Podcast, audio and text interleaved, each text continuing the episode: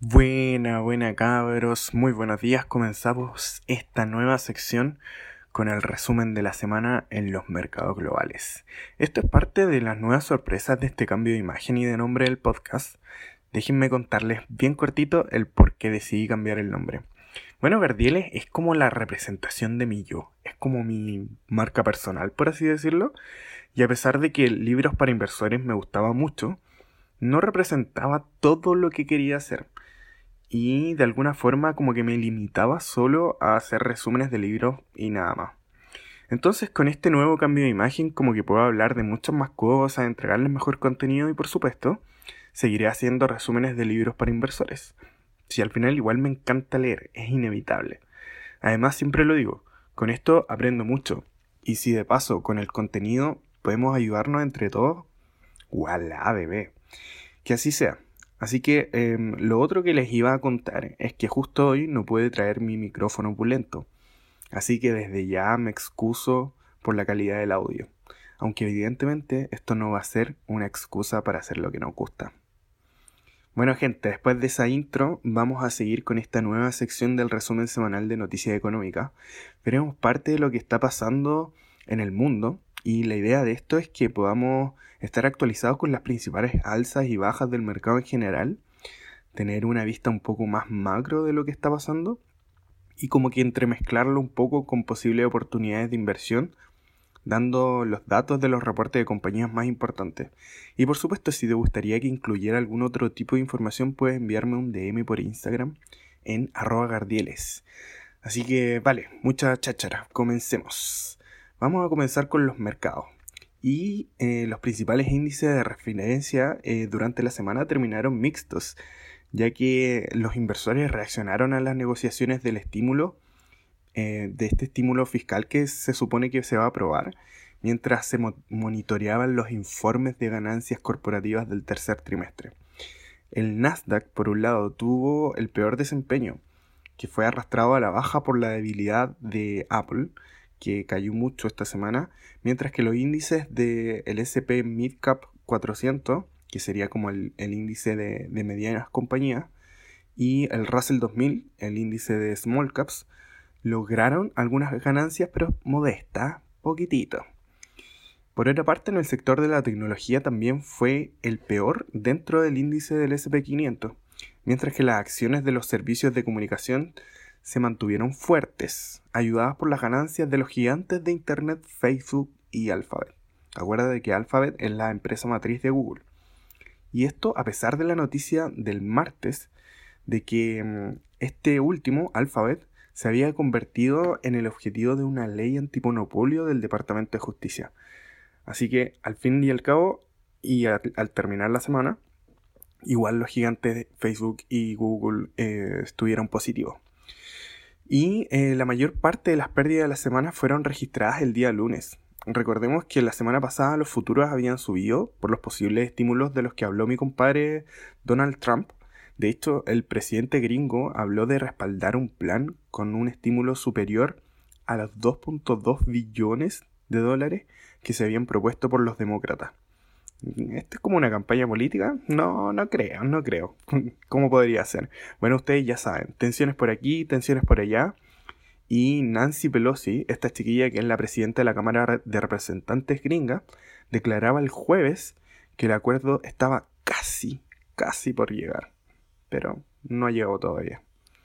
Ahora, vamos a ver a fondo algunos resultados de empresa, pero para que te des cuenta, esta semana reportaron 90 de las 500 empresas de el SP500.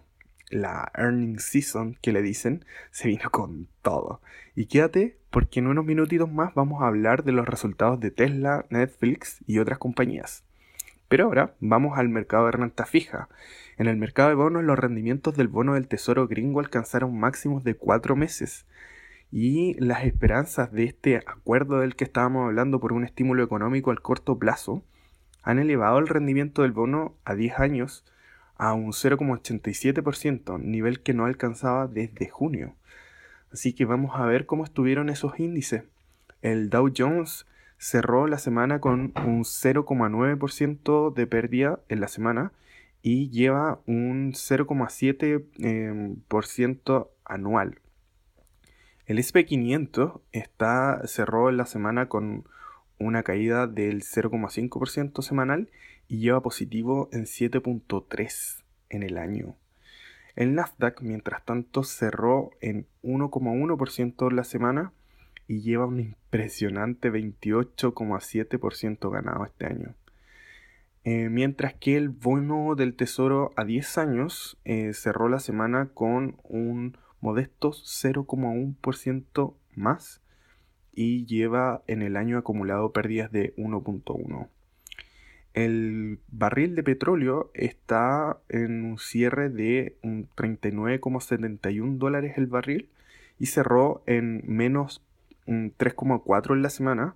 Recordemos que hay varias tensiones en Libia respecto a eh, cuánto es lo que van a, a, poder influir en la demanda em, en Libia. Así que está bien tensionado. Yo creo que la próxima semana van a ver, o durante este fin de semana, van a haber varias noticias sobre eso y sobre cómo podría esta noticia afectar al precio del, del petróleo. Em, en otros mercados, en el mercado europeo, las acciones cayeron frente a los abismales números de nuevos casos que están apareciendo principalmente en España, Francia e Italia. Y evidentemente, si los cabros no se ponen las pilas, las cuarentenas más estrictas van a venir. Entonces, con toda esa incertidumbre, el Eurostock cayó 1,36% en la semana y el DAX alemán se contrajo un 2,04. El CAC 40 de Francia perdió un 0,53 y la Bolsa de Londres un 1%. Y como decía anteriormente, ya se vinieron algunas cuarentenas más estrictas. Por ejemplo, en Irlanda se puso un cierre total de 6 semanas. Y en la, la región de Lombardía, en Italia, y también en Bélgica, pusieron toques de queda mientras que en Francia dicen que el estado de emergencia y las medidas restrictivas podrían sostenerse hasta febrero del 2021. Mucho. En Japón, vamos ahora a Japón, ahí mismito donde invirtió Warren Buffett hace poco, el Nikkei japonés subió un 0,5% en la semana, y se espera que el Banco de Japón baje sus expectativas respecto al crecimiento económico del país. Y esto, producto de la bajada de la actividad económica, que llega a un 28,1% anual, eh, que es la peor después de la posguerra. Además, las exportaciones japonesas cayeron un 4,9% en septiembre respecto al mismo periodo del año anterior. Y en China, el índice de Shanghái cayó un 1,8%. Al contrario de Japón, China declaró que su economía se expandió un 4,9% el último trimestre respecto al año anterior. Estos chinos están locos, siguen creciendo a ritmos increíbles a pesar del contexto mundial. En otros mercados clave, la bolsa de Turquía bajó un 0,2% y la Bovespa de Brasil subió un 3% para la semana. Y en las, en las criptomonedas, actualmente, a día de hoy, a esta hora, el Bitcoin está a 12.982 dólares después del subidón que se pegó durante la semana. Y Ethereum a esta hora cotiza a 412 dólares. Creo que una de las noticias cripto que más me llamó la atención fue la de Ant Group, que es la filial de Alibaba, que lanzaron una nueva plataforma de servicios de derecho de autor que funciona con blockchain. Es algo así como para artistas y estos locos combinaron la inteligencia artificial y el blockchain para poder autenticar y verificar el contenido original de esos artistas. Todo esto en China. Y si mal no recuerdo, ya tienen algo así como 10 millones de patentes. Me encanta esa empresa. Ahora vamos a las noticias económicas y del virus. Del virus. Eh, no sé si se dieron cuenta, vieron mi historia o me imagino que vieron noticias, algo, que eh, se aprobó el Remdesivir. La FDA de Estados Unidos aprobó el jueves la terapia antiviral de Remdesivir de Gill Science Incorporated lo que la convierte en la primera droga en obtener autorización formal para tratar el coronavirus.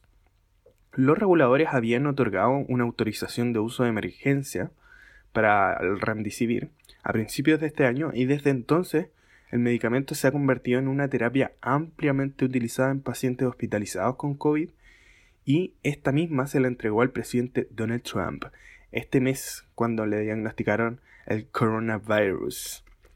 Vamos a otra noticia que es eh, creo que una de las más importantes que podrían haber movido mucho en los mercados esta semana y fue el subsidio por desempleo. Eh, creo que si esta noticia o este número hubiese sido peor de lo esperado, definitivamente los mercados hubiesen caído mucho más, porque el número de estadounidenses que solicitaron los beneficios iniciales de subsidio por desempleo descendió hasta los 787.000 la semana pasada, aunque se han mantenido en niveles que indican que la recuperación del mercado laboral está perdiendo impulso, pues persiste la pandemia del coronavirus en Estados Unidos. Y los economistas habían pronosticado una disminución hasta 860.000. Y la semana anterior se había revisado hasta los 842.000 frente a los 898 inicialmente reportados. Así que eh, ese número está interesante verlo. El otro número que les quería compartir es el Existing, Home Index, que en español sería el índice de vivienda de segunda mano. Me encanta mi inglés, cómo les cuento el inglés allí. Em, como lo veíamos en el, en el resumen, ¿se acuerdan? En el libro eh, Leones contra Gacelas, que por cierto, si no lo has escuchado deberías hacerlo. Este índice representa el sentimiento general del mercado ya que nos muestra a grandes rasgos la salud de la, economía gringa. Y este número es del mes pasado y las previsiones para este índice eran de 6.30 millones y el resultado de este mes fueron 6.54. Como que maravilloso, casi que me dan cositas. Nah, mentira. Es un buen número para este mes que habla de que de a poco se están retomando los números más normales económicamente hablando, al menos en Gringolandia. Llega ahora y ahora sí vamos a el resultado de las acciones, la sección más esperada por toda Latinoamérica Unida. Vamos a partir con la empresa de telecomunicaciones ATT símbolo ticker T. Y este, como ustedes saben, es uno de los más grandes de las telecomunicaciones y medios y esta empresa ganó un 24% menos respecto al mismo trimestre de 2019. Hasta lo que va del año, los ingresos de la compañía se reportan en 8.700 millones de dólares. Me cuesta leer los números a veces. Y están con un beneficio neto de 2.800 millones de dólares en lo que va del año. Así que estos chiquillos, em, la earning season, de alguna forma, tuvo buenos números para ATT porque logró añadir 645.000 nuevos clientes de teléfono móvil que pagan una cuota mensual y sumó 350.000 nuevos clientes a su fibra de banda ancha, además de alcanzar 38 millones de suscriptores de HBO y HBO Max en Estados Unidos, por encima completamente de las expectativas de los analistas. Es por esto que a la mitad de la sesión del día jueves las acciones se dispararon más del 5%. Eso sí, la acción lleva un rendimiento negativo de un 28% menos en lo que va del año en bolsa. Vamos con la tan vanagloriada, amada y odiada Tesla, símbolo ticker TSLA. Las acciones de Tesla subían más del 2% en las operaciones posteriores al cierre de Wall Street este miércoles, luego que la empresa sorprendiera el mercado nuevamente, con unos resultados trimestrales mejores a los esperados a pesar de las dificultades del coronavirus en el mundo.